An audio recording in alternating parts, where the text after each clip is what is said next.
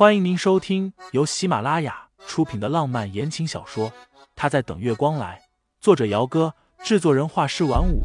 感兴趣的听众老爷们，赏个三连，点亮我的关注，点亮你的夜空。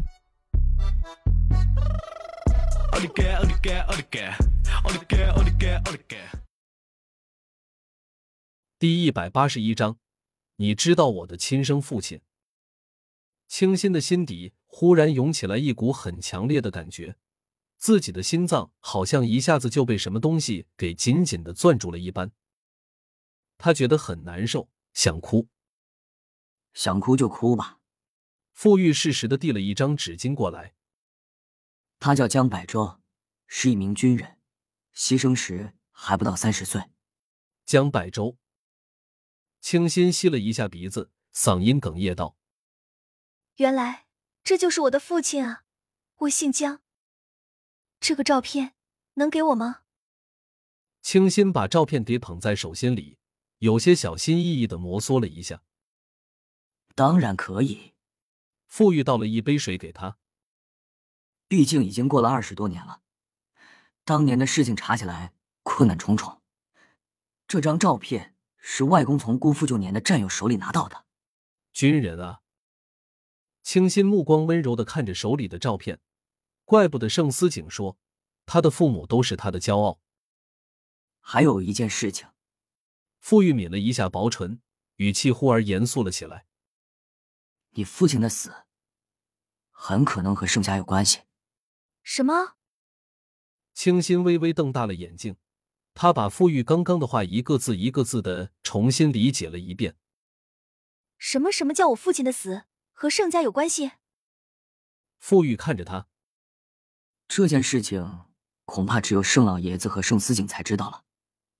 但你觉得他们会说出来吗？所以盛思景才会瞒着他吗？清心想笑，可是脸上的表情却比哭还要难看。他从来没有想过自己的身上会发生这么狗血的事情。那他和盛思景，我。清新张了张嘴，包厢的门忽然被人扣响。下一秒钟，盛思景已经大步的走了进来。他几乎是下意识的就把手里的照片悄无声息的塞进了包包里。盛总这么急着过来，难不成是怕我把小清新给拐回上城去吗？傅玉笑着倒了一杯水递过去。盛思景眸光讳莫如深的看着他，把杯子接过来。随手的放在桌边。副总来了，怎么也不说一声，我好安排人去机场接机。怎敢劳盛总大驾？傅玉声音清润。我只是闲着无聊，过来找自家妹妹一起吃顿饭而已。盛总不必的如此防着我。现在饭也吃了，副总若是没什么事的话，我就带着清新先回去了。傅玉笑了笑，倒是没有拦着。只是对清新道：“到家了，记得给我打电话。”清新点点头。从盛思景来了之后，清新就没说话过了。富裕的那些话，让他的脑子到现在都还有些乱。回去的路上，清新都是一副神游天外的样子。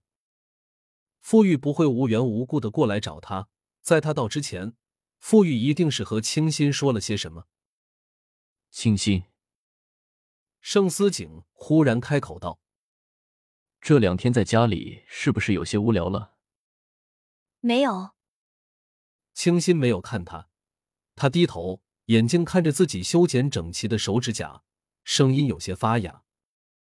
盛思景又说：“若是实在无聊了，可以约朋友出门逛逛街，买东西，让司机接送，不用整天都闷在家里。”你忘了吗？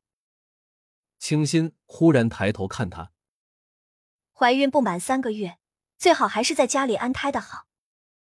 这是有一次去盛公馆吃饭，盛老爷子特地找了老中医给他看的。清新的身体倒是没有什么问题，不过是因为老人家的说法，孕后三个月在家里安胎比较好。回了山水华府，盛思景下午没有要出门的意思。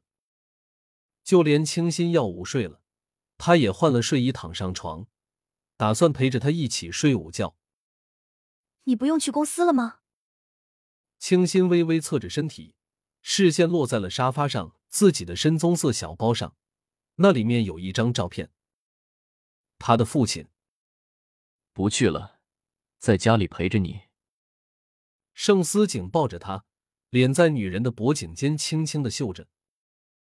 庆心，傅玉和你说什么了？嗯，你怕他和我说什么吗？清心轻轻的翻身过来，和他四目相对。盛思景，有些事情我不问你，你也不会跟我说，可是傅玉会告诉我。那些和他不相关的事情，他可以不闻不问，可是他的亲生父亲。清心咬了一下唇角，忽然正了脸色。